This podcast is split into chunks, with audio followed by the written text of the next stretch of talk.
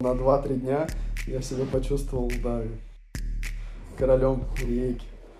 Мы, в общем, очень плавно подошли также к вопросу про 24 февраля. Сложилось, что я выбрал Европу. В такой ситуации я бы не знаю, что бы я делал, когда был в России. Возможно, сидел бы где-нибудь 15 как минимум. Меркулов, вот цитирую, это да. по сути футбольный пенсионер, сам устранившийся от борьбы за свои спортивные перспективы. Мы долбились в посольство Хорватии, чтобы нам сделали визу. Есть один момент, о котором многие не знают, что ты помогаешь украинским беженцам. Слушай, самая главная задача, как мне кажется сейчас, то когда эти люди вернутся обратно, когда вернутся в Украину, чтобы они сказали что нет, русские нормальные, адекватные ребята. Привет, с вами Георгий Нуров и Милана Шабаева. Мы ведущие подкаста «Легионер». В нашем подкасте мы разговариваем с российскими спортсменами и людьми из индустрии спорта, которые однажды решили уехать из России и строить свою карьеру за рубежом. Нашим вторым гостем стал футболист Михаил Меркулов, который второй год выступает в футбольном клубе «Риека» из Хорватии. Мы поговорили с Мишей о причинах его отъезда, о том, как изменилась его личная и профессиональная жизнь после 24 февраля и о том, какими способами он пытается изменить впечатление о россиянах в Европе. Наш диалог также был записан в начале лета. Приятного просмотра. Миша, приветствую тебя на нашем подкасте задам классический вопрос, который мы задаем нашим гостям. Первый. Это как твои дела? Как обстоит жизнь твоя сейчас в Хорватии? Спасибо, что пригласили. Да. А, Все хорошо. Сейчас а, солнышко, тепло, море, горы рядом. Вид, конечно, потрясающий. Куда бы ты ни поехал в Хорватии, наверное, ты, не знаю, найдешь э, прекрасных людей, э, прекрасные пейзажи. Поэтому с точки зрения футбола, наверное, не очень, но это, я думаю, мы еще углубимся в этот вопрос. Но в целом все отлично. Семья счастливая, э, вышли, тем более, финал Кубка. И вот сейчас, 26 числа, 26 мая, будет финал Кубка Хорватии. Надеюсь, что выиграем и не зря приехал сюда уже. Поздравляю с выходом э, в финал. Я знаю, что в финал вы вышли благодаря тебе. Ну, можно, да, можно и так сказать. Вот, э, с этим тоже поздравляю отдельно. Скажи, пожалуйста, ты когда переезжал в Хорватию, до перехода в Хорватию, в Риеку, ты что-то знал про э, местный футбол, про местную лигу? Нет, нет, ничего не знал, Милан, вообще ничего, потому что ну, даже понятия не имел никогда, даже не, не заходил ни в таблицу, не знаю. Э, хорватской лиги. Э, совсем ничего не знал. Знал только о сборной, наверное, Хорватии, и все. Э, чтобы какие-то какие клубы есть, знаю, Динамо Загреб знал, про Реку ничего не слышал. Посоветовался просто с Дар, Дарко Евтич, Филипп Уремович и Сильвия Бегович, которые играли в Рубине. Просто к ним подошел, спросил, вот есть варианты с Хорватии, из Риеки. Э, что вообще думаете по этому поводу? Все только поддержали, сказали, езжай смело, вообще ничего там не бойся, все, не знаю. Хорошая команда, хорошая история у команды, хорошие болельщики. То же самое, как рассказывают про тот же Хайдук, например, про сплит. Если ты там играешь и ты проиграл, то тебе просто нельзя появляться в городе футболиста с этим там, ну, то есть там вообще крейзи такие болельщики, что очень тяжело там играть. Если ты выигрываешь, да, ты там как король, но если ты проигрываешь, особенно, особенно какие-то дерби, э, опять же, вот Река, Хайбек дерби, то на улице лучше не попадаться, там реально опасно становится. Поэтому здесь прям, не знаю, максимально все, все меня радует сейчас. А как возник э, вариант э, продолжения карьеры в Хорватии? Слушай, ну если прям вернуться, почему вообще перешел сюда, не нужен стал Рубину, то есть ко мне подошли в какой-то момент, сказали, что как раз, по-моему, когда Игнатьева подписали, ну, там Леонид Викторович э, Слуцкий и Яровинский Олег э, позвали меня в кабинет, сказали, что так так, перебор крайних защитников, э, твоей позиции там у нас есть молодой, э, плюс Самошников, игрок сборной, конкурировать э, навряд ли у тебя получится, поэтому вот давай попробуем найти вариант. Я сказал, давайте, конечно, не вопрос, давайте найдем вариант. И там, не знаю, в течение двух-трех дней появился вариант из э, российской премьер-лиги. Через один день буквально появился вариант с Риекой. Не знаю, как они нашли, как они вышли друг на друга. Я даже не представляю, откуда. Опять же, Река, сколько, двух игроков, по-моему, в российскую премьер-лигу отдавала в Ахмат. Может быть, оттуда какие-то были контакты и так далее. Реку я даже, в принципе, не думаю дальше, когда появился вариант с Виеком. То есть я вот задал вопросы ребятам из команды, и все, как бы сомнений, больше сомнений не было. А я правильно понимаю, что на тот момент у тебя не было агента, да, и твоим переходом занимался непосредственно футбольный клуб «Рубин», и общался с Риекой, да? То есть не было никакого посредника. Это при помощи Нет, агента все было. Нет, ну, а. у меня же вообще никогда не было агента, поэтому угу. э, также с Уралом я с Уралом я всегда подписывал контракты, грубо говоря, не глядя туда. Ну, то есть особо не, не разбираюсь, что, наверное, не есть правильно. Плюс с Рубином тоже сам, та же самая история, просто на каком-то доверии. Ну, в принципе, нельзя я доверился, потому что там Олегу Равинскому, как бы, реально максимально футбольные люди в Рубине. Особо не знаю, как сейчас них ситуация вернется, но в плане футбола там было очень э, круто для футболиста, особенно, я думаю, для молодого. Опять же, через Олега Равинского он плюс дал контакт э, юридического, как бы, не знаю, как сказать правильно, э, паспорт сила. Знаете такое? Юрий Зайцев или Прокопец? Да, да, Зайцев, Зайцев, да, Зайцев, да. Прокопец. То есть они с ними связались, сказали, они тебе помогут, вот отправь им контракт, они тебе все посмотрят, помогут. Поэтому с ними связался, там буквально, не знаю, один день они мне сказали, что вот такая-такая поправка, желательно сделать, чтобы спорные вопросы разбирались не через хорватский суд, а через международный, а как бы все остальное все нормально, так что смело подписывай. И опять же, я приехал сюда, не, грубо говоря, несмотря в контракт, подписал.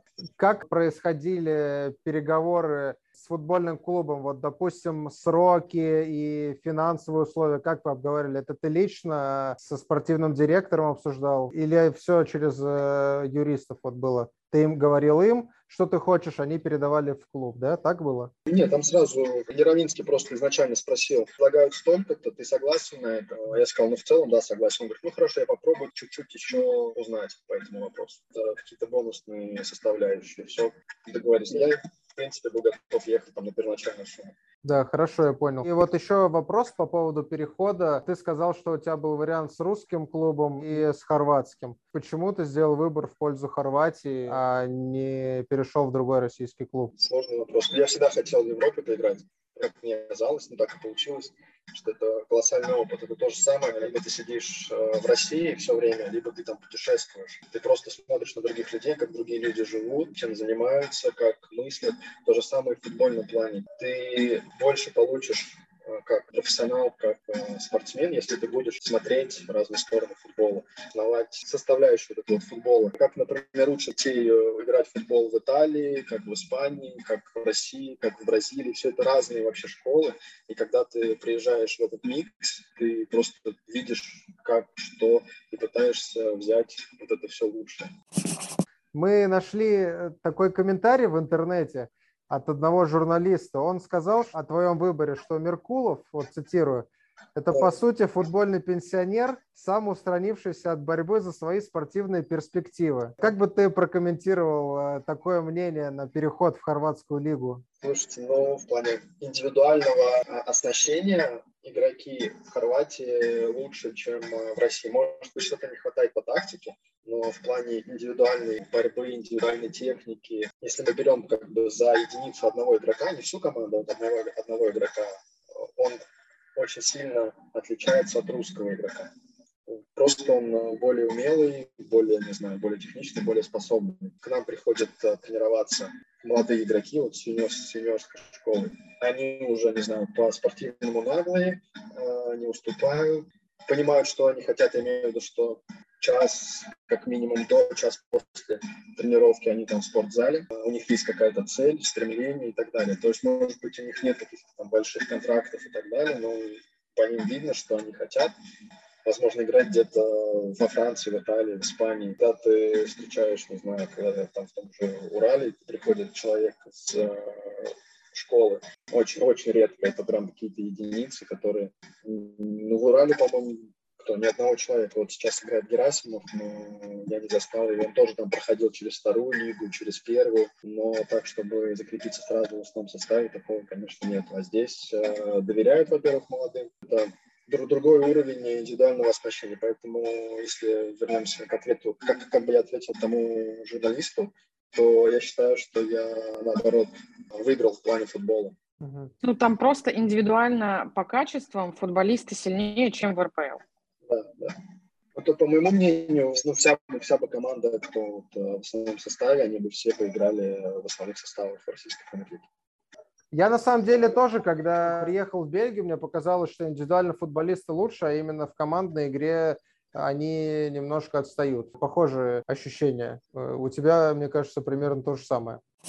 Если взять именно спортивный аспект, то, как говорит статистика, ты сыграл за это время не так много игр за свой футбольный клуб. С чем это связано? Именно с уровнем конкуренции или проблемы у тебя со здоровьем? Или действительно лига настолько сильная оказалась, как ты говоришь про нее? Я приехал, а, месяц был не готов. Тут такой тоже, знаешь, силовой очень футбол очень много борьбы.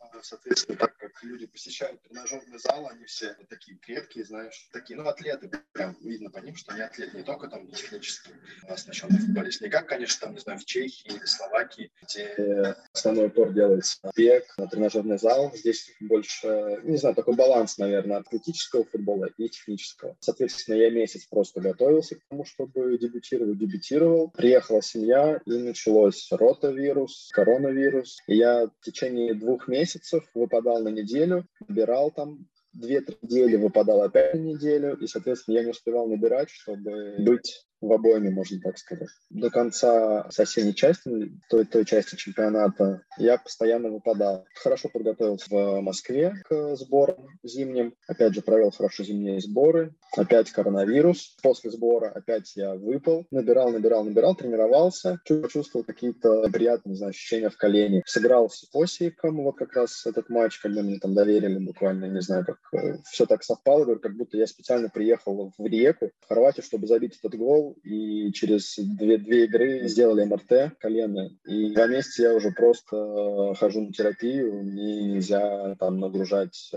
ногу, то есть нельзя давать осевую нагрузку на колено, ну, на колено, на правую ногу. Поэтому я отдыхаю, не знаю, сколько еще буду отдыхать. Можно сказать, что сейчас я точно как турист, эти последние два месяца хожу просто с утра в больничку с пожилыми людьми, сижу там на одних и тех же процедурах, потом приезжаю чуть-чуть тренажерного зала, потому что два месяца работать над верхним плечевым поясом, это тоже такое опасное опасная затея, то нужно держать этот, этот баланс. И сейчас я только начал что-то делать именно на ноги. Поэтому очень часто выпадал какие-то травмы, болезни, поэтому так мало игр.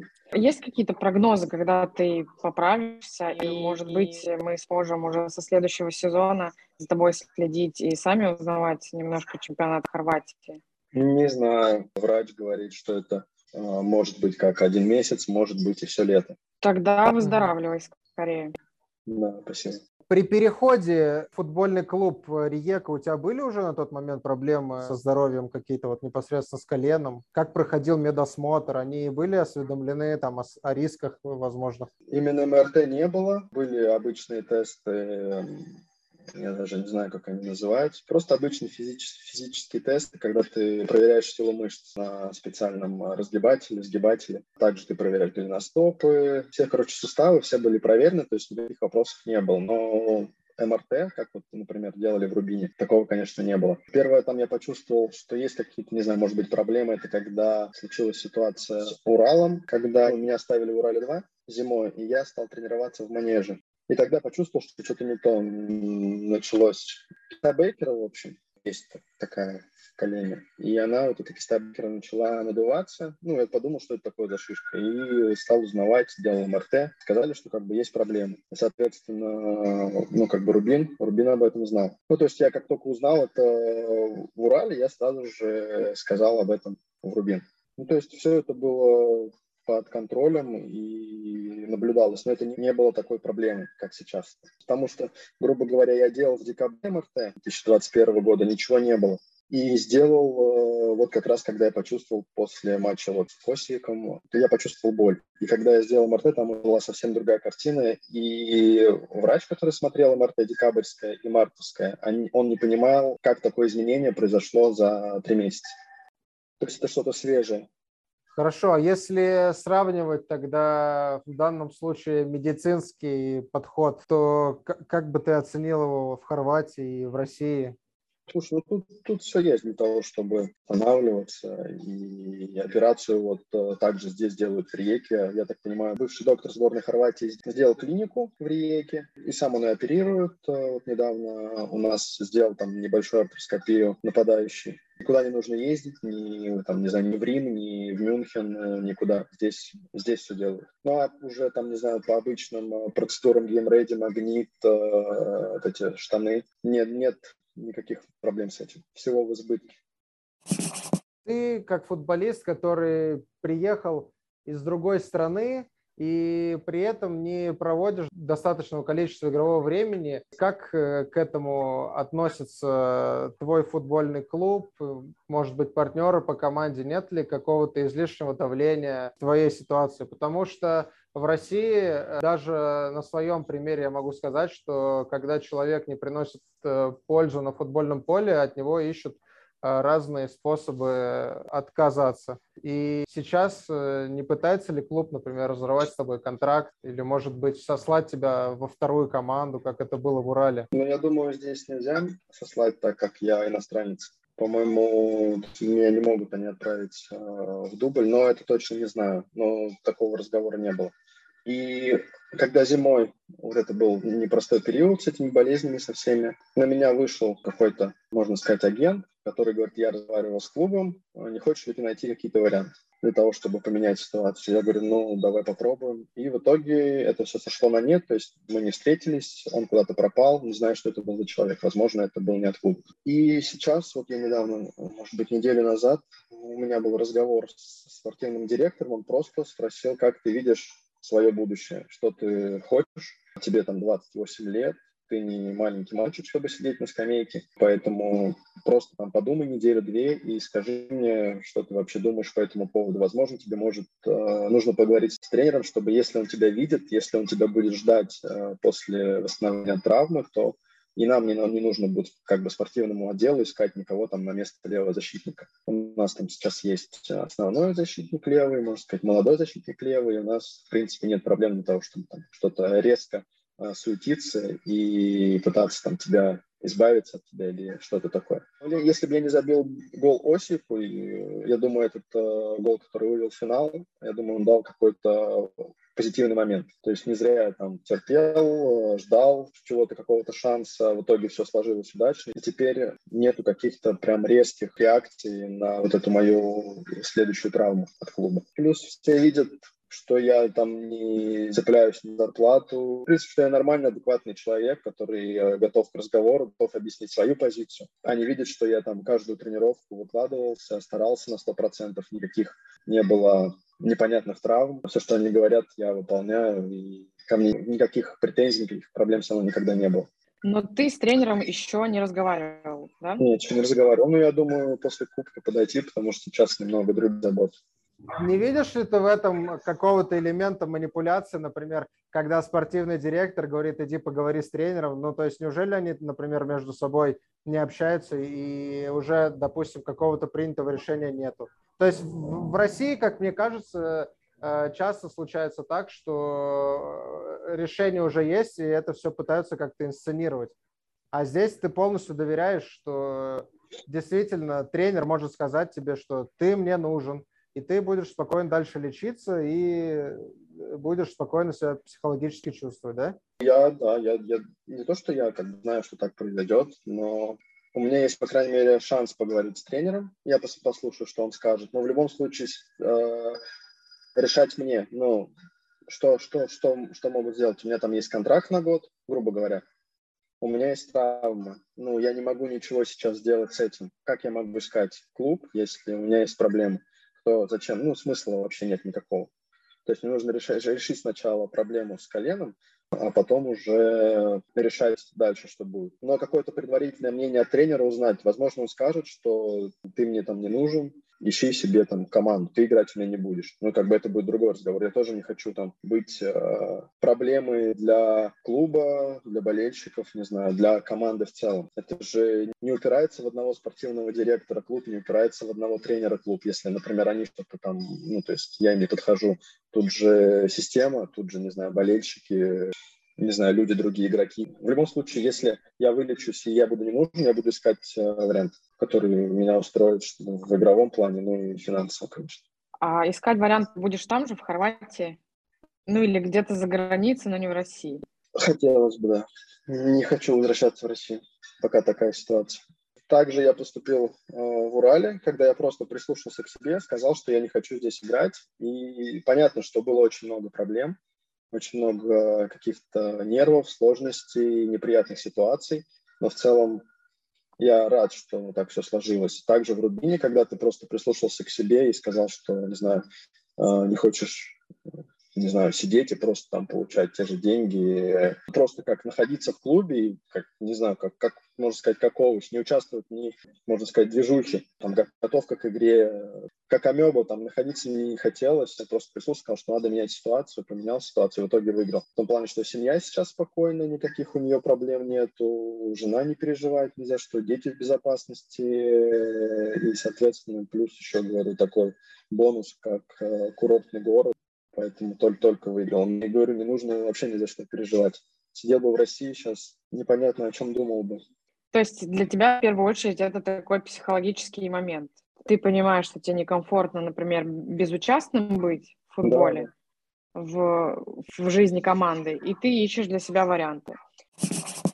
А, а можем вернуться назад немного? Мне вот интересно, как помогает и помогал ли клуб, когда тебя э, привозил в Хорватию с адаптацией? Может быть, какие-то уроки по хорватскому языку тебе организовывали или какие-то экскурсии, вот что-то такое для ассимиляции э, они делали? Первую, наверное, первую неделю меня возили, потом перестали, то есть если какие-то, не знаю, были вот медобследования э, на тренировку, Потом забыли про меня, что я новенький, ну, что я новый человек, можно сказать, в клубе и, в городе, и вообще, то есть э, тебе дали неделю, грубо говоря, на понимание, как тебе добираться на тренировку. А потом через месяц, ну, соответственно, месяц оплатили отель, это уже, не знаю, там, это много. То есть обычно там две недели. Но так как они понимали, что я приехал в августе в туристический сезон, и сейчас, в принципе, мало опций для снятия квартиры, поэтому я там жил почти, почти месяц, наверное, ну, где-то три недели снял квартиру, и все, про меня забыли, что я новый человек. То есть делай, делай все сам. Если ты что-то хочешь там спросить по каким-то вопросам, тебе с удовольствием там ответят и, в принципе, помогут. Ну, понятно, что там не будут тебе начать сказать. Ты скажешь, я не могу добираться на тренировки. Они тебе скажут, ну вот есть вариант снять машину, есть вариант, не знаю, купить велосипед, хочешь, ходи пешком до тренировки. И все. Ну вот ты, ты выбираешь, что, что ты хочешь. Я хочу снять машину. Они тебе скажут, ну вот три компании есть. Там такая, такая, такая. Выбирай любую. Ты там серчишь, лазишь, э, нашел. И все, говорит, иди заключай там, грубо говоря. Хорошо у нас по, по машинам, поэтому нам привозят, грубо говоря, машину, если ты там выбрал машину, как тебе прям привезут ее на стадион, ты ее заберешь ключи, и просто оплачиваешь э, каждый месяц аренду через онлайн-банки. Э, и никаких проблем нет. Но если у тебя есть какой-то вопрос, ты можешь подойти, тебе дадут э, варианты, как эту проблему решить, но не шат за угу. Ну, то есть какая-то консультативная поддержка. Ты да, приходишь, да, да. там, куда, например, ребенка отдать в детсадик или док-ситера привести или что-то еще, и они тебе говорят, а вот есть такие опции, да. можешь сам Можешь, да, можешь искать, да, сам, сам для себя организуй, конечно. Угу. Адекватная ситуация, это не у нас в России, как я говорю, столкнулся в Урале, там просто, не знаю, облизывали легионеров так, что позволялось им, по-моему, вообще все, все, что можно. Ну, какая же ситуация это была. Ну, просто отказался выходить на игру человек, потому что он себя то ли чувствовал угнетенным, ну, то есть для нас, для как для русского человека, там, если рус, то у меня там, не знаю, я себя психологически чувствую плохо, то, ну, то шансов у тебя не будет, в принципе, на то, чтобы быть, быть адекватно... Оцененным. А, ну, да. да, да, оцененным, да. Я сомневаюсь, что такая ситуация была у игрока, он просто не хотел играть, ну, просто там был контекст определенный. Ну, то есть такой формат отношений, когда они тебе дают консультативную поддержку, э, ты можешь там что-то спросить, и они тебе выдадут какой-то ряд опций. Они, грубо говоря, тебя э, держат, э, ну, не позволяют э, уходить из-под ног почвы, да, то есть ты не, не улетаешь окрыленный, не забываешь, остаешься таким человеком, который может и должен решать свои вопросы сам. Да, конечно. Ну и плюс большое, большое значение имеет язык э, в плане коммуникации. На каком языке ты говоришь сейчас? Ну, на смешанном. Хорват, хорватско-английский такой. Где просто где-то проще на хорватском объяснить, где-то на английском. Ты уже разговариваешь на хорватском? Ну, на уровне где-то А2, что английский, что хорватский. Если ты понимаешь, про, про что я. Приблизительно. Ну, если мы берем А1 beginner, то mm-hmm. вот А2 это такой переходы между А2 и B1, что-то между. То есть я могу объяснить. Элементари. Ну да, я не могу говорить на какие-то прям сложные темы. А каким образом ты выучил язык? Ну, даже до этого уровня дойти определенные усилия требуются, чтобы до этого уровня дойти? Чтобы до уровня понимания дойти, что тебе нужен язык, мне понадобилось полгода, наверное. Ага. Что мне нужен хорватский. Чтобы это понять, мне понадобилось полгода. Я зимой просто в январе приехал один без семьи, соответственно, виза там, с визой были проблемы.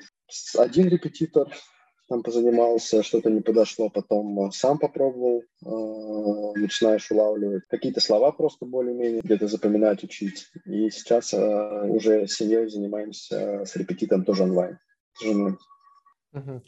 Ты учишь хорватский непосредственно для того, чтобы коммуницировать именно в этой стране, правильно? Потому что язык не особо да, популярный. Да. Если ты разговариваешь на, ну, можно сказать, сербо-хорватский, то есть ты будешь в Сербии, в Хорватии, в Болгарии, нет, в Болгарии нет, а, Сербия, Хорватия, Черногория, а, Македония, Словения и, наверное, наверное все. Босния, Босния, я сказал, нет, Босния. И это вот в этих странах ты будешь разговаривать на сербо-хорватском, тебя поймут, и это очень славянский язык, который на Балканах э, очень распространен и, в принципе, для дальнейшего, для, для твоего будущего очень важен. Если ты там даже для путешествий или для карьеры, если вдруг решишь остаться, то у тебя будет намного больше выбора, больше опций для того, чтобы остаться э, в Европе. Когда ты приехал в Хорватию, ты автоматически стал легионером, правильно, футбольного клуба «Риек». Есть ли там какие-то лимиты на легионеров, как в России, какие-то ограничения в связи с твоим статусом? Понятия не имею. Ага, ну то есть ты на себе это никак не ощущаешь э, в профессиональном Нет. Э, плане? Нет, я как бы такой же игрок, как все остальные. А если мы берем э, социальный твой статус, то ты работаешь по рабочей визе, правильно? Да. Можешь э, рассказать какие-то особенности? Как твой статус э, иммигранта на твою жизнь э, обыденную влияет, повседневную? Слушай, мне кажется, абсолютно, абсолютно никак вообще не влияет. То есть, конечно, без разницы, что у тебя как бы паспорт. Ну, если мы не берем какие-то поли- социально, ну, социально-политические моменты, что там голоса и так далее, ну, это естественно. А, у меня также я могу получить э, по страховке медицинскую помощь, любую, какая мне нужна будет, соответственно, и моя семья, дети, жена с вот этим, с, грубо говоря, с паспортом, с э, временным э, пребыванием, как называется, боровок здесь. У меня он до сентября. Единственное, что я, например, столкнулся, это я не могу оформить на себя машину, зарегистрировать. Я могу оформить только ну, до конца, когда заканчивается моя регистрация, соответственно, я могу только до этого периода оформить э, машину на себя. То есть э, желательно либо найти, ну, просто, не знаю, на кого-то, на партнера по команде оформить машину на хорват, на местную либо, не знаю, на клуб как-то через клуб договориться, попробовать. Но я вот сейчас столкнулся с этим то моя а, машина арендованная, соответственно, ее цена взлетает в два раза, так как туристический сезон, и я ее буду сдавать сейчас. Ну, просто отдам, и нужно будет что-то купить. Потому что здесь без машины, ну, не, не вариант. Горная местность, и чтобы дойти до какого-нибудь э, магазина, нужно потратить... Э, ехать две минуты на машине, но тебе нужно потратить минут 20 пешком чтобы по горной местности ты забраться, потом обратно с пакетами и так далее. Тут э, без машины делать нечего ну, либо передвигаться, не знаю, на а, общественном транспорте, но у них а, они ходят, по-моему, каждый автобус через полчаса, что не совсем удобно. На велосипеде не пробовал, как тебе предлагал клуб? На велосипеде нет. Слушай, с двумя детьми шансов много. Здесь не приспособлены дороги, нет тротуаров особенно. Ну, понятно, что в какой-то центральной, э, в центре реки есть, но если мы, вот я живу рядом э, с, при, ну, как бы, можно сказать, в пригороде, еще в реке, но прям на окраине. И тротуаров нету на некоторых участках, они прям довольно опасны. Ну, движение машин очень сильное, там люди, понятное дело, ходят, но с детьми, чтобы там пойти, ну, шансов нет. В своем интервью ты также говорил, что ты сильно упал э, в своих доходах, перейдя в хорватский клуб. Угу.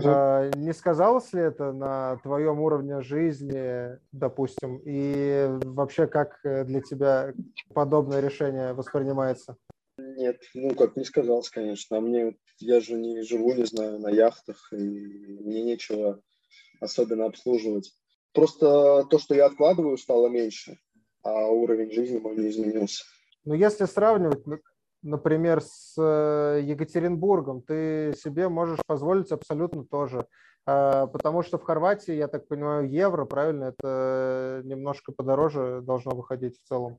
Ну, сейчас пока что тут куны, тут не валюты евро нету, куны ходовая валюта национальная, но с, со следующего года Хорватия входит в, шен, в зону Шенген, и, соответственно, они вынуждены будут поменять валюту, свою национальную валюту куны на евро. Как я спрашивал, не особо довольны этим переходом, потому что, скорее всего, все станет дороже. А, не знаю, как это отразится на продуктах и так далее, если Хорватия перейдет на евро. Но в целом, то есть сейчас, если мы берем курс, курс евро, сколько сейчас? 60, 65, 60. Там около 70 что-то, да. Да, вот. Но это то... на рубль, это рублевый, да? Да, да, да, конечно, я понимаю, рублевый. То я получаю меньше, чем в Урале сейчас, причем в два раза почти. Поэтому ничего не поменялось, просто говорю, я откладываю меньше все. Но если на жизнь, там, ну, если в рублях, сколько мне нужно, чтобы прям вообще, говорю, не смотреть на цену продуктов, не знаю, брать все, что ты хочешь в маркете, э, какие-то вещи для детей, покупать э, хорошую одежду, хорошая гигиена. Когда ты заходишь в магазин, если ты не смотреть на цены, то это нужно порядка 150 тысяч рублей. Это в Хорватии, это вот э, именно в да, да, да, да, да. Эм, то есть вот мы как раз узнали вилку для потенциальных э, либо digital-nomad ов, либо других спецов из э, спорта – сколько нужно получать, и это ты еще назвал на ну, доход, э, точнее, траты на семью. То есть это примерно 150 тысяч рублей. Ну, в принципе, это нормально. Но при этом это деньги исключительно на жизнь. Ты да. не снимаешь э, жилье. Не, не, не включаю, да, сюда жилье, машину, угу. конечно. Расскажи, пожалуйста, про семью, как вообще проходила адаптация, когда ты их привозил, есть ли, ну, были ли какие-то трудности, как вы, как вы их решали?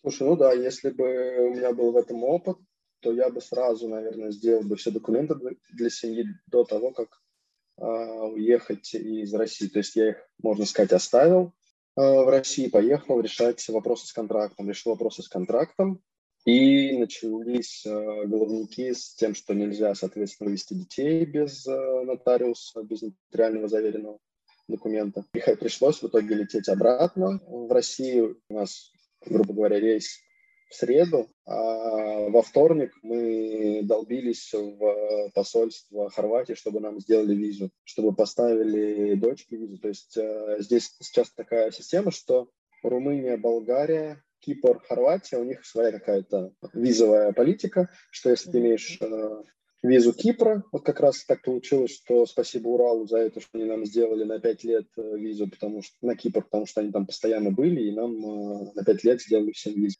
И они, соответственно, сын и жена за... могли заезжать, а у дочки не было вообще ничего, то есть был, говорю, чистый паспорт. И чтобы поставить хорватскую визу, соответственно, вот мы, там, не знаю, прям говорю, вот нас в одну дверь не пустили, мы в другую зашли. И добились того, чтобы нам там поставили визу. Ну, как, как оказалось, что они нас сначала не пускали, говорили, что помните, а потом обменялись контактами, сказали, ребята, какие вы хорошие. Ну, когда увидели еще детей, они очень любят детей хорват.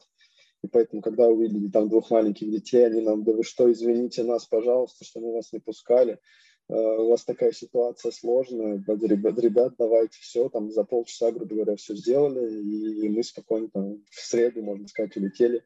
Э, все хорошо, это была туристическая виза, и пришлось в итоге три месяца они могли только быть из 90 дней 180, потом, соответственно, на всю зиму им нужно было улетать. Получилось так, что, опять же, здесь когда мы находились в Хорватии, семья не могла через э, местные, можно сказать, тут полиция все решает. И визовые вопросы, есть отделение какое-то, ну тоже, как можно сказать, что все полиция решает. Мы не могли подать документы на семью на временное пребывание, чтобы они получили, как у меня карточка э, от работы, я их мог просто как семью, по идее, они должны были тоже быть со мной. Но чтобы uh-huh. подать эти документы, нам опять нужно было лететь в Россию. Uh-huh. И очень много, да, вот этих визовых проблем, что если бы я знал это все, соответственно, я бы, конечно, до того, как уехать в Хорватию, мы, наверное, подготовились и просто раньше бы получили все это.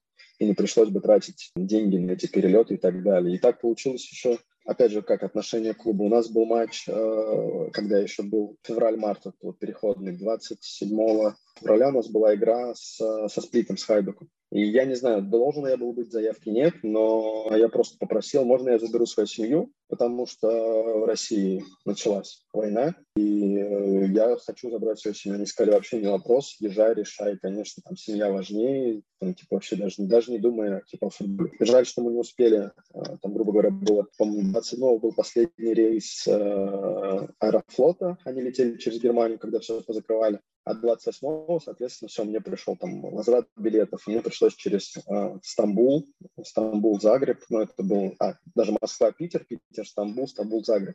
Вместо того, чтобы долететь за два с половиной часа и потратить 30 тысяч рублей, я потратил почти сутки э, на путь и 300 тысяч рублей потому что брал билет через день. Ты когда забирал семью в срочном порядке, в этот раз вы уже заранее готовили документы и уже проблем с получением визы, да, разрешения да, да, не было? Да, мы все подали, все документы подали, нам оставалось только ждать. Но опять же, мы заезжали по туристической визе, и просто эти документы должны были дойти из Москвы в Реку. И как только эти mm-hmm. документы в Реке были получены, соответственно, мы просто ожидали решения. Когда ты ожидаешь решения, ты можешь находиться в стране независимо от того, закончилась у тебя туристическая виза или нет.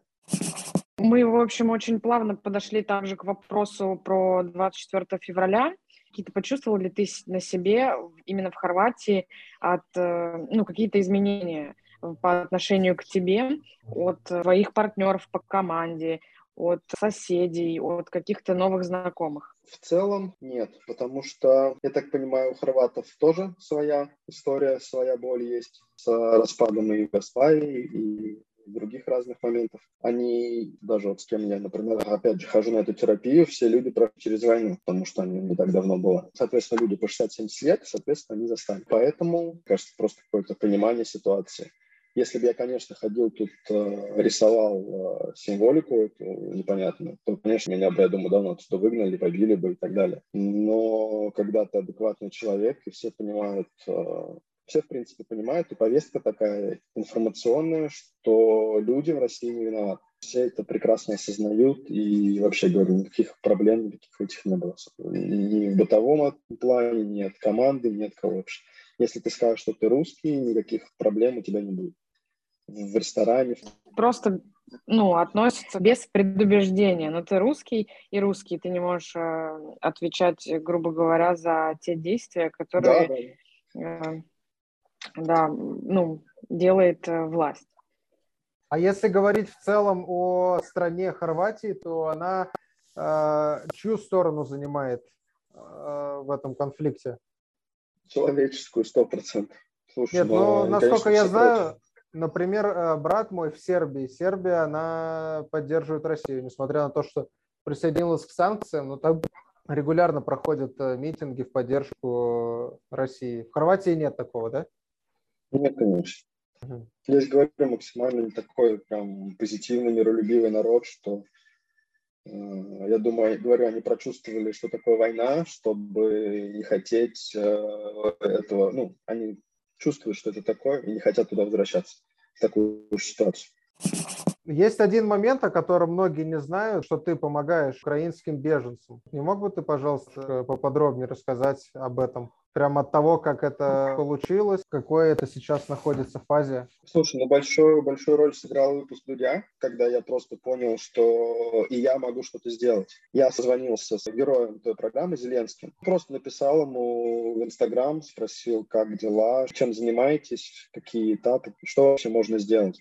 Он просто там буквально там в трех-четырех словах расписал, что вот такая-такая ситуация, там красный крест, э, обращаюсь туда-туда-туда. Ну, все, как бы больше никаких вопросов, в принципе, не могло, потому что я не могу тебе рассказать, как у тебя в Хорватии, потому что у меня тут все совсем по-другому. Тебе нужно обращаться по месту, к людям и так далее. И начали с женой просто мониторить Facebook. Много запросов по Фейсбуку. Понятно, что не все адекватные. В том плане непонятно, перешлите деньги, конечно, таким не занимаемся потому что ну, мы не понимаем, кто это, что это за, люди, куда пересылать. Мы пытаемся вот, найти по месту. И понятно, что кто приехал в Хорватию, с детьми особенно хотят жить на побережье, но сейчас ситуация, так как хорваты, в принципе, живут, те, кто живут на побережье, они живут арендой, они не будут сдавать свое жилье бесплатно. Поэтому с этим такая вот проблема. Красный Крест, говорю, вот получается у них находить э, свободные какие-то места. Познакомился там с русскоязычными тоже волонтерами, кто помогает. Через них вот, когда вот у нас был благотворительный матч РИЕК,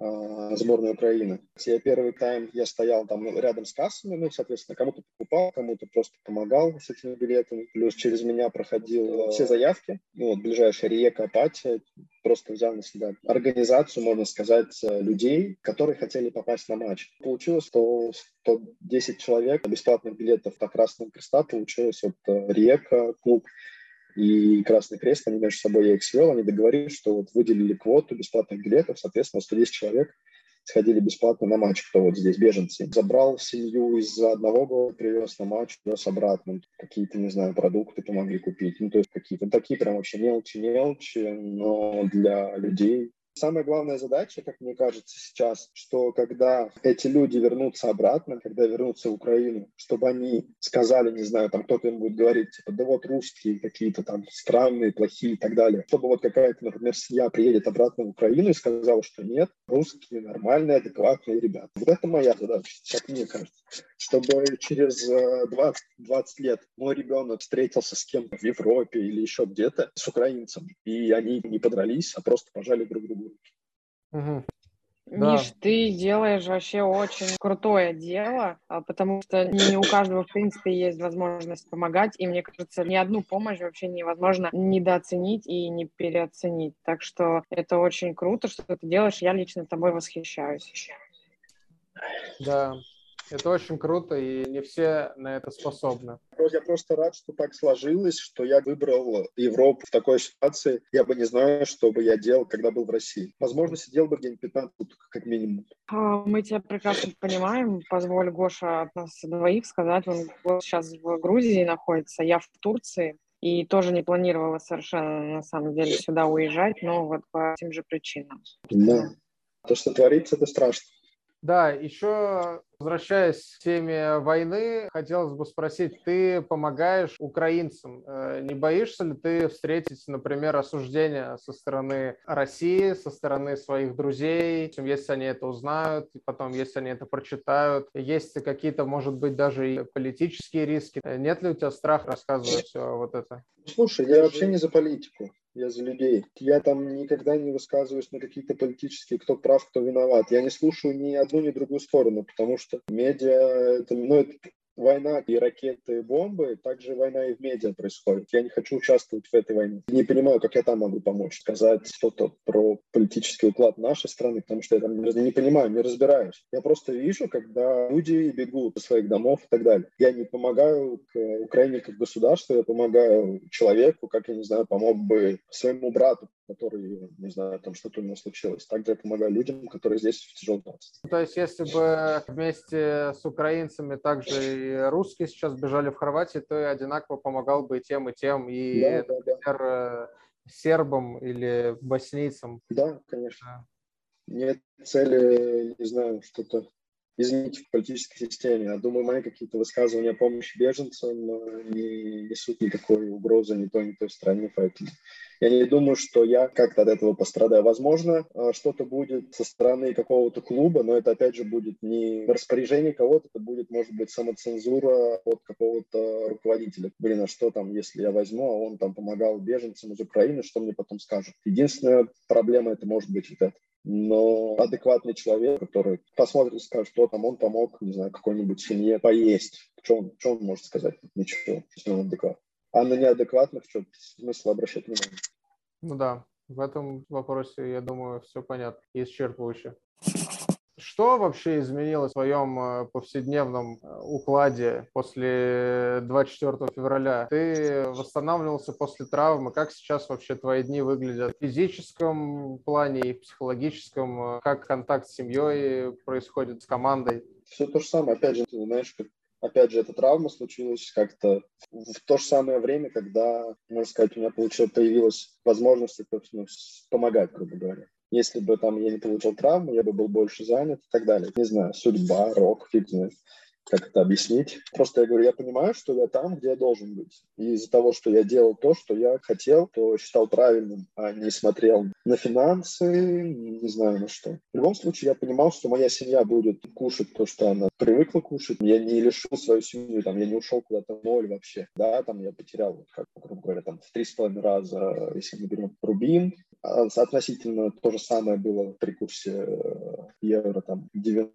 в э, Урале, такая же примерно зарплата была. Не скажу, что что-то вообще поменялось в целом. То есть все то же самое, семья также э, спокойно, также решаем какие-то бытовые вопросы, смеемся, ругаемся. Все то же самое, вообще ничего не поменялось. В команде, вот говорю, только с травмой. Ну, понятно, что я чувствую не то, что давление, но я чувствую ответственность не из-за давления со стороны, а то, что я такой человек, что я там переживаю за то, что я не играю, но понимаю, что я ничего с этим вообще не могу сделать. И хорошо, что по мне попались такие врачи. То есть э, врач сказал, если ты продолжишь тренироваться с этой болью, то ты просто через полгода можешь завершить карьеру, поменять сустав, и все. Как бы твоя карьера закончится. Поэтому тебе главное восстановить. Ну, чтобы ты понимал отношение врача Риеки и врача какого-нибудь команды, особенно там, не знаю, ФНЛ или ну, тебя да. 20 раз еще выпустят на поле и не будут думать о тебе как о футболисте. Зачем это надо? Им получат они результат. Ты потом будешь лечиться. Uh-huh. Ну, то есть, э, не знаю, такое отношение в Риеке не, может быть где-то в других командах по-другому. Так, как, так же, как Сердер рассказывал, что когда он был в Венгрии, в итоге он судится из-за того, что с ним поступили плохо. Плюс когда Сердер был, по-моему, в хорватской команде, им тоже, по-моему, то ли до сих пор не отдали, то ли отдали через год, то ли через полтора зарплату, тоже отнеслись плохо. Просто я попал в хорошую команду, к нормальному президенту, к адекватному, к адекватному персоналу, который нацелен на то, чтобы развиваться, попал к людям. То есть впечатление, в принципе, хорошее. Ты попал в классный да. клуб, у тебя есть, соответствующая поддержка, ты всегда можешь там положиться на сотрудников клуба, всегда можешь прийти с вопросом, они тебе помогут, расскажут, как его решить. Семью ты сейчас перевез, все в порядке, адаптация, насколько я понимаю, проходит хорошо. Ты занимаешься своей травмой. В целом выглядит э, как э, непрямая, э, такая нативная реклама Хорватии. А, пока ты восстанавливаешься, у тебя есть какие-то тренировки, физиотерапия. Расскажи, как вы с семьей проводите время. Вы, может быть, ездите куда-то, какие-то места полюбились вам особенно? Ну, сейчас просто летний сезон открывается. Мы, получается, приехали только осенью. Мы не знаем, что тут летом. Ну, я думаю, стандартный летний отдых — это пляжи. Море. Да, пляжи, море и что еще нужно. То есть люди за это приезжают и за это платят большие деньги, чтобы отдохнуть 10 дней на море, а ты здесь можешь провести месяц на море, причем платят еще тебе. Сказка. Ну да, то есть я не могу вообще ничего сказать какого-то негативного про свою жизнь и так далее. А то, что мы делали, не знаю, тот же весной и осенью, да, старались выцеплять какие-то выходные дни и просто исследовать то, что вокруг. Съездишь в какую-то деревушку, тоже наберешься впечатлений. То есть у них, как раньше, я родом из Камышина, из Ленинградской области, там тысяч городок. И там центры притяжения это было какой-нибудь дюш спортивный, вот mm-hmm. вот, где там все, все спортивные какие-то моменты. Либо парк, либо душ, где собирались люди, возле стадиона, какое-нибудь воскресенье, субботу, и проводили время, там, смотрели, как дети играют. В таких маленьких деревушках, я даже не знаю, сколько там тысяч человек живет, две-три тысячи. Мы также вот ездили по субботам и воскресеньям. Это были также центры скопления людей, центры развлечений, центры веселья. Э, очень круто, что они общаются между собой не как в больших городах, именно в России. В Загребе, я думаю, там такая же ситуация, как и в Москве, также все заняты, куда-то бегут, спешат. Но если вот ты заедешь куда-то в деревушку на 2-3 тысячи, ты увидишь культуру людей, доброжелательность людей, общительность, э, как они идут помочь тебе и так далее. Увидишь хороший ресторан в деревне 2-3 тысячи, где ты увидишь хороший ресторан в России, в деревне 2-3 тысячи. Я даже не представляю, что происходит. В деревне, где живут 2-3 тысячи человек в России, это просто что это? Даже туда не хочется смотреть в ту сторону. У меня был вопрос, а не успел ли ты соскучиться по России? Ну, судя по тому, как ты сравниваешь и рассказываешь про Хорватию и сравниваешь с маленькими регионами, скорее всего, еще нет. Слушай, но мне Екатеринбург, мне очень понравился город, несмотря там, на экологию. Единственный вопрос только к экологии в Екатеринбурге. Больше к Екатеринбургу вопросов нету. То есть там нет таких пробок, как в Москве. Также мне понравились люди, много друзей оттуда осталось. Все-таки Казань это такой больше... Э, ты приезжаешь как иностранец туда все равно. То есть ты должен понимать и культуру, и, может быть, стараться понять их язык, чтобы понять их самих. Я приехал туда как иностранец, как можно сказать. В Хорватию приехал также. Регионы немного малых не, народов, да. Да, немного не понял Татарстан. А в Екатеринбурге, блин, мне очень круто понравился. Я бы хотел там жить, вернуться туда и жить там. Несмотря на uh-huh. то, что там произошло футбольно, это вообще не касается вообще моей жизни дальнейшей. А где сейчас э, твой дом? Что ты считаешь своим домом вообще? Где живут твои родители? Где? Ну, родители там живут, конечно, никаких изменений не произошло, а я пока что не, не, не нашел свой дом, можно так сказать. Где будет работа, там и будет дом. Семья вся со мной. Ну, допустим, после карьеры ты не рассматривал бы вариант жить за границей. Ты все-таки хотел бы в России, вот даже в Екатеринбург ты называешь конкретный город. Хотелось бы, наверное, жить в Европе, но не знаю, что будет зависеть. Ну, то есть я не могу вообще предвосхитить то, что там будет через 2-3 года, через и так далее. Тем более там через 5. Россия это очень непредсказуемая страна, что ты не можешь загадывать на год, ты не можешь там сделать бизнес и быть уверенным в том, что ты что-то строишь, и у тебя это там через год это останется на том же уровне. Придет какой-то конкурент, который сын там какого-то, и у тебя нет бизнеса, грубо говоря. Или либо ты зайдешь за какую-то черту финансовую, например, чтобы ты хочешь развиться, развиться, развиться, заходишь за какую-то черту финансовую, к тебе могут прийти. И я уже не говорю там о каких-то природных ресурсах, где вообще шансов нет у обычного человека в России. А здесь я не знаю, как э, строить какую-то работу, знаешь, рабочий процесс. Э, я не хотел бы просто, наверное, оставаться в футболе как тренер, а хотел бы что-то другое пробовать. Но я не понимаю, как я могу здесь это сделать пока что, потому что я здесь еще легионер. Обсудим. А, э, возвращаясь вот к вопросу о бизнесе, например, у меня много друзей, которые в ответ на это могут сказать, что Россия, э, наоборот, страна возможностей, где ты можешь легко пробраться на верхушку. Я часто с ними спорю об этом, но такое мнение, мне кажется, у большинства в нашей стране. Ну вот, грубо говоря, ты футболист в профессиональном прошлом и приехал в Екатеринбург и, допустим, по связи мог бы какую-то должность занять. Э, просто в процессе диалога я понимаю, что тебе ближе духовное, чем материальное. Хотел респект просто выразить за это. Потому что Слушай, ну в Екатеринбурге я все дороги специально себе отрезал, чтобы туда не было даже шанса вернуться, чтобы даже мысли у меня не было туда вернуться вернуться. Я не то, что, что меня туда позвали бы, я не говорю, что там какой-то футболист, который поможет сейчас Уралу. Нет, я так не говорю. Я просто почистил все, все дороги, мосты все сжег, чтобы туда ни, ни в коем случае никогда в жизни не попасть, в этот клуб. Поэтому если я туда приеду, точно не буду в футбольной сфере что-то делать.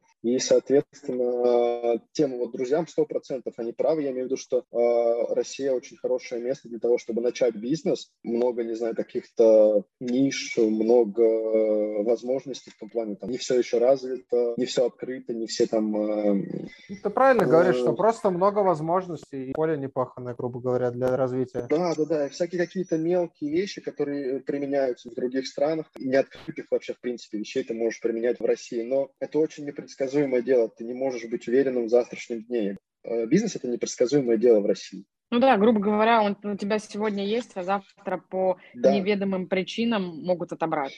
Да. Просто и вот эта неопределенность, она на меня, по крайней мере, да, потому что ты не можешь там что-то сказать, что-то повесить, какой-то баннер, э, и это может все, говорю, по щелчку пальца, все это закончится. А Хорватия в этом плане предсказуемая, ты считаешь? Не представляю. Я поэтому говорю, что я не знаю, где я буду жить, потому что я не знаю, где я буду работать. Грубо говоря, по форумам можно сказать так, что здесь что-то между Европой и Россией. Они сохранили менталитет славян, но все равно больше какой-то организованности, порядка, но также бюрократия. Опять же, говорю, через форумы сам с этим не сталкивался. Коррупция, но коррупция больше не финансовая, а по связям. То есть если ты а, отправил запрос какой-то какой орган по поводу документов, то тебе его могут э, делать 4 там, месяца, например. А если ты знаешь, грубо говоря, язык и умеешь разговаривать, разговаривать, ну, такое больше коррупция связи, и у тебя там есть какой-то, не знаю, знакомый, то тебе сделают быстрее. Ну да, это в Европе вообще на самом деле практикуется очень хорошо. Россия в этом плане намного дальше пошла. Я вот этот эффект связи, естественно, не могу отрицать, но в Европе он работает тоже, та, точно так же. Да. Условно, и как обычный человек без связи, например, с журналистами или без связи каких-то в там, не знаю, на уровне политики, а, тебе очень тяжело будет чего-то добиться, а условно ты, не знаю, вот выпуск Дудя то, тоже хотела привести пример, как э, Зеленский его жена, точно так же, когда да. человек простой стоял в очереди в посольство, не мог дозвониться и решить свои вопросы. Журналист взял это через условную статью, да. взял и порешал это. Это во всем мире это не говорится о том, что там где-то плохо, где-то хорошо. Возвращаясь вот к вопросу о твоей семье, расскажи, чем она занимается, чем заняты дети, ходят ли они в садик, допустим, есть ли друзья у вас?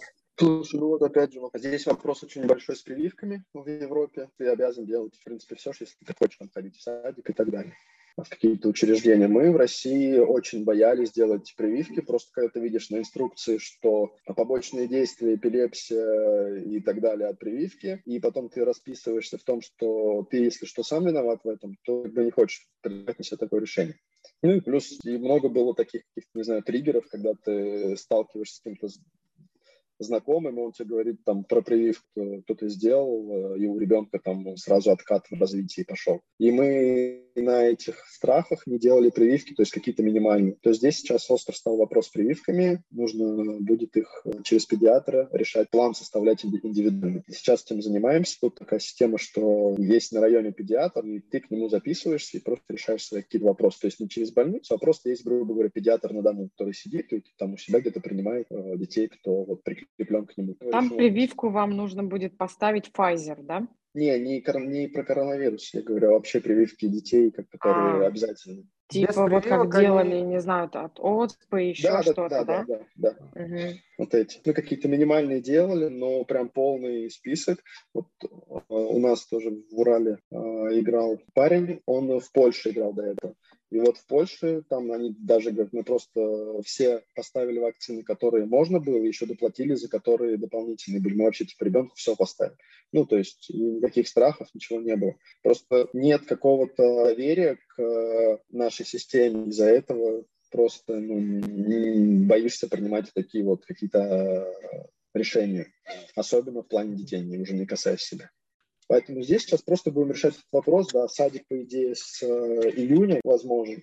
Если мы договоримся с педиатром о том, что мы, например, вот проставим эти вакцины, мы еще не были педиатры и не были в садике. У нас только какое-то есть предварительное решение от садика, что они готовы нас принять с июня. Соответственно, мы должны со всеми сейчас просто будем переговорить. И если мы просто придем к какому-то решению, просто будем ставить прививки, и с июня заберут только в садик. Очень большие проблемы с садиками, большая очередь. Даже на частные сады, не говоря уже о государственных. Пару вот садов это были, это только они нас готовы были принять с сентября месяца. И опять же, мы договаривались сами, но через родителей детей, которые ходят уже в садик. Нас готовы были принять в сентябре Риека, там просто садик побольше, государственный клуб помог с тем, что нас свели с людьми, которые готовы нас, вот этот садик готов нас принять с июня, но дальше вы типа сами решайте. Вот вам номер, договаривайтесь сами. Не то, что ты просто 1 июня привел ребенка, и там администратор сказал, что я не знаю, как у вас получится, там, я ничего не буду спрашивать про прививки, это вы как бы сами решаете. Ну, это правильно. Зачем мне там администратор еще будет решать вопрос, когда у него там своих дел полно.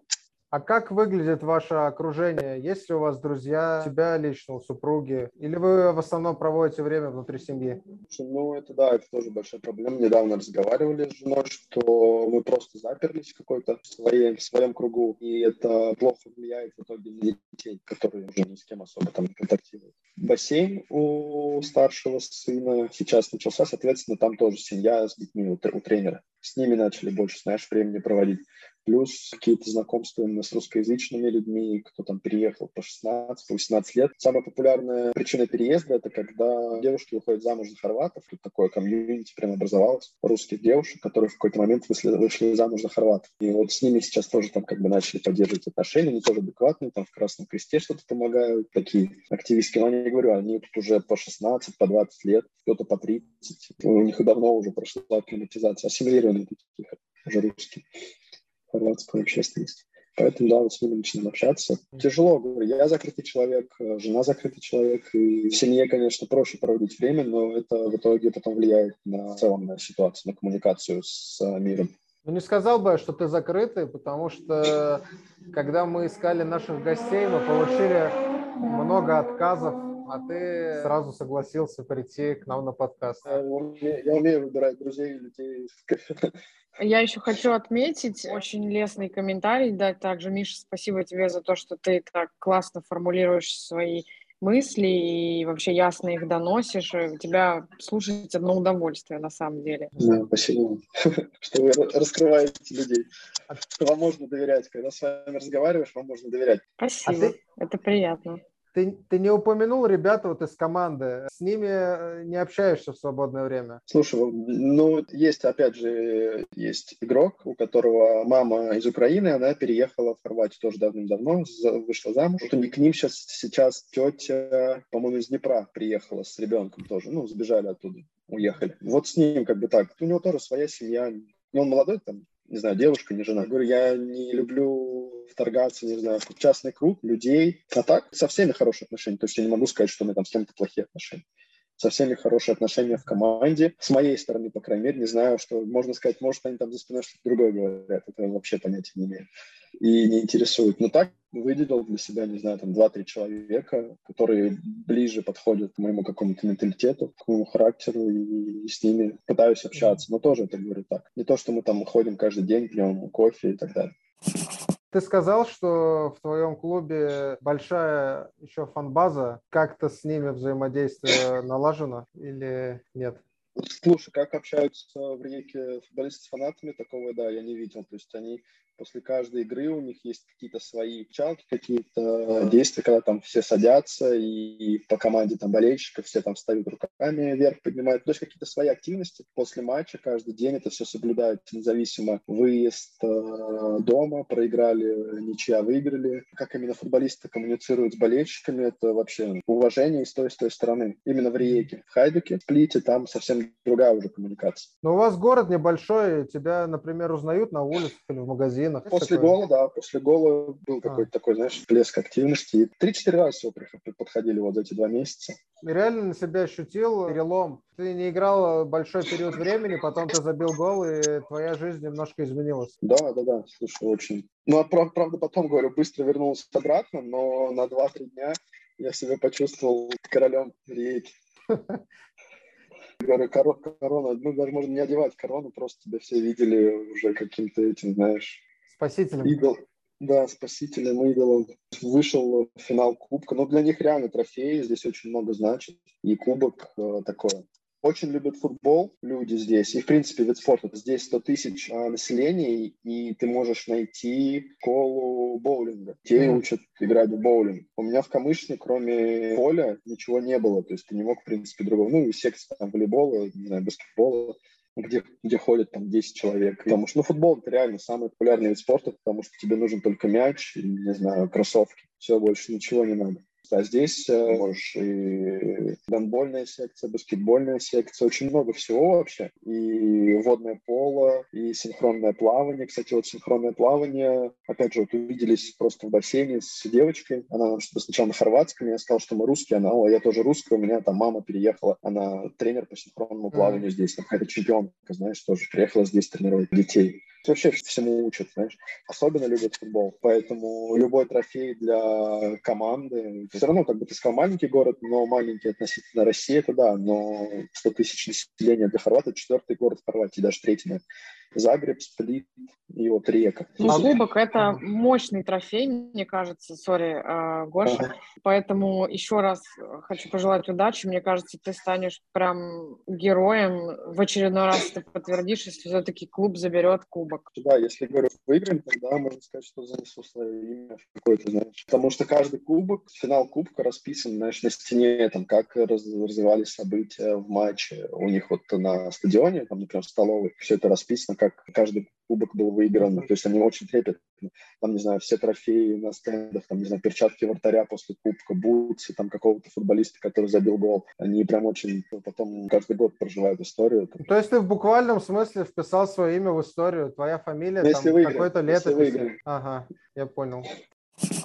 А еще, кстати, момент, который мне очень интересен, какая роль государства в развитии спорта в Хорватии? Допустим, у нас спорт развивается только за счет областей. Там в Екатеринбурге, например, э, все там спонсирует государство. В Хорватии как вообще это происходит? Вот те школы, которые ты перечислял, там боулинг, волейбол, это все частная инициатива или это делает ваша там область или город? Слушай, ну детские клубы я думаю, если это футбольный клуб МК «Река», то, я думаю, это «Река» отвечает за всю инфраструктуру. Возможно, есть какие-то договоренности по полям и так далее, по локациям в городе, знаешь? Ну да. Где было где детям тренироваться. Там, возможно, есть какие-то договоренности. А, то есть это а... все под брендом «Риека». То есть и волейбол, и баскетбол, это все «Риека», «Риека» везде. Не-не, про футбол а. а так нет. Другие виды спорта, я думаю, это больше какая-то государственная история, если это не под клубом идет. Школа боулинга, я думаю, ну, возможно, кто-то спонсирует. Где-то мы были как раз на собрании, собирали всех в апатии, всех беженцев собирали, устраивали какое-то детское представление. Мы пришли. И там был такой сад, называется американский типа сады. В этих американских в садах было объявление, какие организации поддерживают этот сад. Или как в зоопарке Загребском. За каждым животным закреплена какая-то компания, которая а, я понял, да. Да, да, его существование. Больше спонсорская какая-то история. Если мы берем профессиональные клубы, это 100%. А если дети, то, я думаю, это больше государственная история.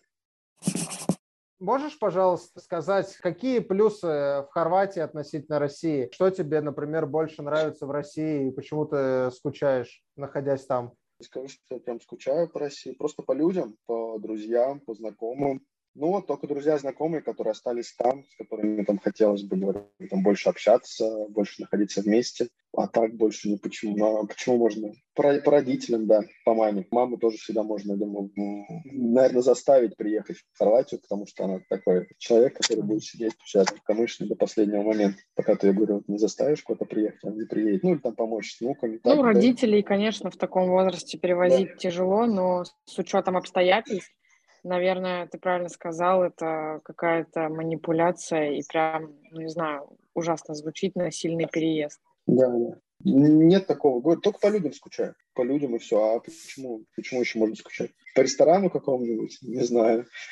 Тут, кстати, вот разговаривали в Екатеринбурге, там есть сербская таверна в центре города. Может быть, ты знаешь, где вот на Вайнера. Не знаю, ты заходил, нет? Может быть, да. Сербские места всегда популярны среди футболистов в каждом городе. И вот э, повар той сербской таверны говорил, если бы я приготовил такое мясо в Сербии, я бы закрылся сразу видимо, то ли замороженное, просто либо не то мясо, не свежее, знаешь, и вкус блюда совершенно другой. Как э, готовят хорваты здесь, ты заходишь ну, в Google и по оценкам пытаешься выбрать места, ну, по привычке, знаешь, как в Москве, то есть тут все там больше четырех звезд, там ты смотришь 4, 4, 4, 5, 4, 6.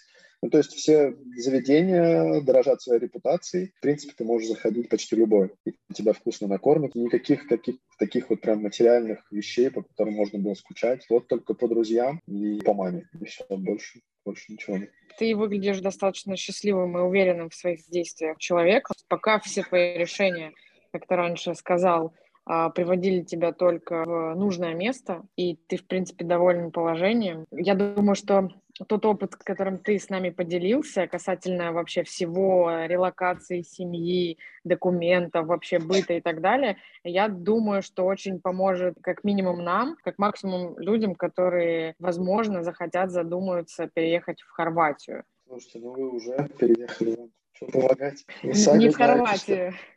Не в Хорватии, но я думаю, у вас там тоже есть свои плюсы, свои минусы.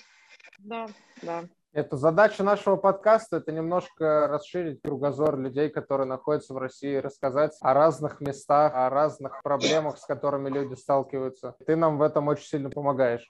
Не зря же говорят, что путешествие – это одна из лучших инвестиций в того же ребенка. Когда ты вот думаешь, а как бы его выучить, чтобы он стал кем-нибудь крутым, получил хорошее образование. Не обязательно засовывать его в Гарвард, но что сто процентов сработает, это если ты его будешь возить по всему миру, чтобы он сам смотрел и делал какие-то выводы для себя. Ты его можешь засунуть в Гарвард, в Оксфорд и так далее, но ему это будет неинтересно, не надо, и ты просто, грубо говоря, потратишь деньги. Путешествие как инвестиция, это всегда, знаешь, работает. Несмотря на место, куда бы ты поехал. Каких бы ты людей не встретил, ты в любом случае получишь какой-то опыт, негативный, позитивный, но это даст что-то новое в твоей жизни. Мой брат, например, он, например, поддерживает все, что происходит сейчас в России. Он за границей был, в Тунисе, грубо говоря, как в Турции, ну, такой ляжный алкогольный отдых. Он ничего, в принципе, не видел. А когда ты видишь человека, который путешествовал, то ты понимаешь, что он не может поддерживать то, что происходит, в принципе. Этот вот бред. Как один из показателей, да. Да, то есть, когда ты, не знаю, выехал в Европу и увидел деревушку 2000 людей, какие там люди, и приехал у нас. То есть, когда ты это все видишь, сравниваешь, когда ты понимаешь, видишь весь контекст который был до 24 февраля, как эти люди себя вели, вот эти все пропагандисты и так далее. В принципе, можно поверить. То есть, если ты посмотришь на Первый канал в течение недели, ты, в принципе, можешь всему поверить. Но когда ты смотрел то, что было до, и понимаешь контекст, в котором все это вращалось, ты понимаешь, что это бред собачий. Завершая наш э, длинный диалог, хотелось бы узнать, если взять во внимание всю твою историю и происходящие ныне события, войну, травму, твою иммиграцию, то каким бы ты хотел видеть свое будущее, где бы ты хотел оказаться через пять лет? Наверняка ты хотел бы быть профессиональным футболистом, но немножко расскажи, пожалуйста, про свои устремления. Слушай, ну, когда травма случилась, когда тебе говорят, что непонятно, сколько там восстанавливаться, месяц, три месяца, и вообще непонятно что-то. И раньше, в принципе, думал, кто вообще чем заниматься, и это действительно страшно, когда профессиональный футболист заканчивает карьеру, как кто бы что ни говорил, что есть накопление, есть была зарплата, во-первых, не все могут распорядиться тем, что они получали. А во-вторых, непонятно, если я, например, средний футболист в премьер-лиге, я там не получал каких-то больших контрактов и так далее, которые там, не знаю, могут тебе обеспечить жизнь на несколько десятилетий вперед, то мне, например, страшно, что будет через пять лет, как для мужчины, знаешь, который ответственный за свою семью, чтобы дети не нуждались, э, там, жена не нуждалась ни в чем-то. Вот за это страшно. И поэтому сейчас такой период, если здоровье что-то пойдет не так, не хочется начать делать то, что тебе не нравится, например, попасть в такую ситуацию, которая тебе не нравится, но ты будешь вынужден там, получать деньги, там, обеспечивать какой-то быт. От чего-то зависеть не хочется. Хочется найти что-то свое, ты будешь получать от этого удовольствие, ты будешь видеть в этом рост, чтобы не стать, допустим, миллионером, знаешь чтобы был такой баланс и психологическое спокойствие, и был рост, который будет зависеть от того, как ты делаешь, правильно это или неправильно. Поэтому в отношении будущего у меня есть страх на 100%. Лично я рассчитываю, что твои страхи не оправдаются как минимум в ближайшем будущем, что ты свою травму залечишь. Думаю, что ты хотел бы свою карьеру продолжать, естественно, да, футболиста еще, и не рассматриваешь пока никакие опции другие. Слушай, непонятно, как все сложится. Но если Потому что, у тебя есть Гоша, который постоянно кишит идеями разными, и он ну, всегда найдет, с каким предложением к тебе прийти. Да, обсудим. Миш, э, спасибо большое. На самом деле получился очень э, душевный диалог. У нас пока нету видео формата, но я думаю, если его увидели бы те люди, которые там нас послушают, они были бы, может быть, даже в неком шоке от того, что происходило в момент беседы. Это действительно было очень круто, и каждый раз, мне кажется, у нас получаются более такие конструктивные беседы. И вот я Милану бы тоже хотел за это поблагодарить, потому что реально очень круто, очень крутые эмоции проживаются во время диалога. И я надеюсь просто, что мы будем полезны. За счет тебя, за счет наших инициатив, я хотел бы, в общем, всем выразить от себя большую благодарность. Спасибо большое, ребят. Да. Надеюсь, что у вас тоже все получится, что гости будут открытыми и будут выносить что-то новое из каждого уголка земного шара, и что ваш проект э, услышит как можно больше людей. Самое главное. Если ты сделаешь репост, как минимум вся Хорватия будет слушать нас. Короля Риеки. Когда будут ехать на работу или там с работы, или путешествовать. Просто будут слышать наши голоса.